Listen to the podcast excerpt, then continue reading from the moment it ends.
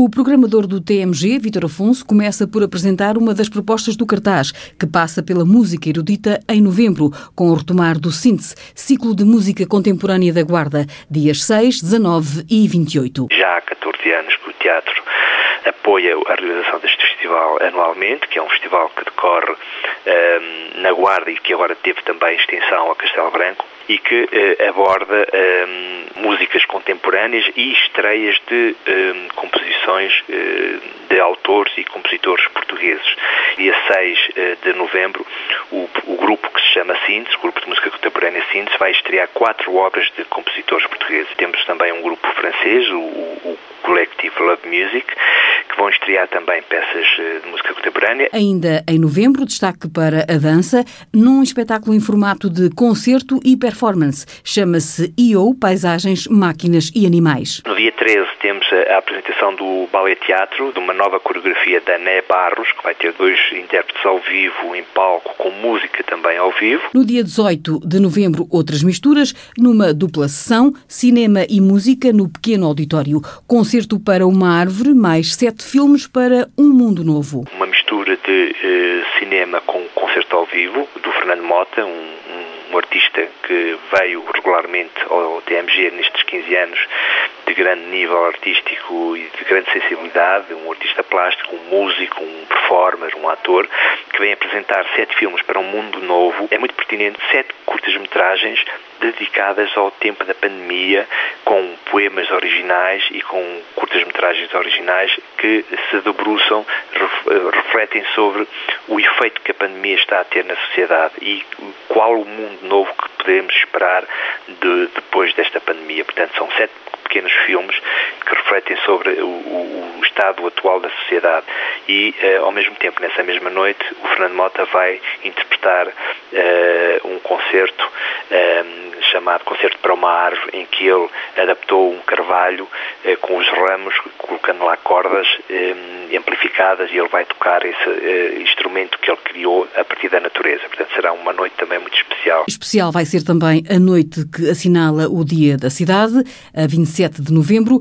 A convidada é a fadista Cuca Roseta. Uma artista reconhecida da nova geração do fado que vem interpretar um repertório da Amália Rodrigues, portanto é um uma noite de elevada fasquia artística que é a Cuca a interpretar o repertório da Amália e o espetáculo chama-se mesmo Amália por Cuca Roseta. Na agenda de atividades do TMG segue o projeto Incentivarte, que tem como objetivo desafiar artistas locais a desenvolver trabalhos nas mais variadas artes. Desta vez, a residência artística vai desenrolar-se em novembro na área da escultura, como explica Vítor Afonso. Daniel Gamelas virá um, agora em novembro, eh, lá está, se as contingências uh, o permitirem, um, da pandemia, para trabalhar em residência, para criar uma escultura que depois será apresentada no foyer do Teatro Municipal da Guarda eh, numa data a anunciar eh, oportunamente. Seguimos agora para o cartaz de espetáculos de dezembro, com destaque para Lena d'Água no dia 18. É uma estreia na, nos palcos da, da Guarda e do TMG, da Lena d'Água, que é uma cantora icónica pop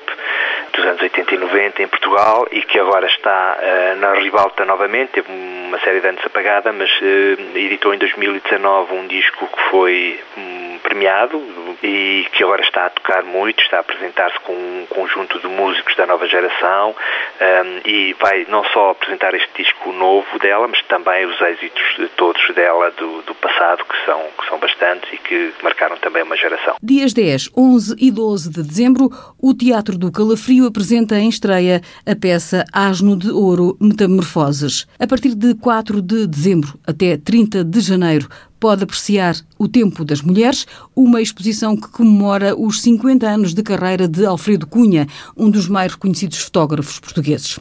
Mas Toda a programação do Teatro Municipal da Guarda está dependente das novas restrições relacionadas com a pandemia, restrições que o Governo deverá aprovar este sábado em Conselho de Ministros Extraordinário. É o que lembra Vítor Afonso, que receia, por exemplo, um cenário de recolher obrigatório. Teremos que repensar as nossas atividades, porque poderão ser eh, certamente muito prejudicadas. E porque o recolher obrigatório será à noite e dependendo, dependendo da hora em que esse recolher obrigatório seja uh, anunciado, uh, teremos que repensar porque isso irá afetar necessariamente as nossas atividades à noite E, e não só, o efeito psicológico no público também se vai sentir, porque as pessoas não estarão motivadas para sair à noite para ver um espetáculo quando têm que, que necessariamente e forçosamente por lei estar em casa às 10 ou às 11 da noite. Portanto, tudo isto estamos a, a trabalhar no fio da navalha, como se costuma dizer, na corda bamba, porque eh, nós estamos a, anunciamos agora a programação, a agenda, que queremos eh, concretizar e realizar, mas a verdade é que a partir de sábado,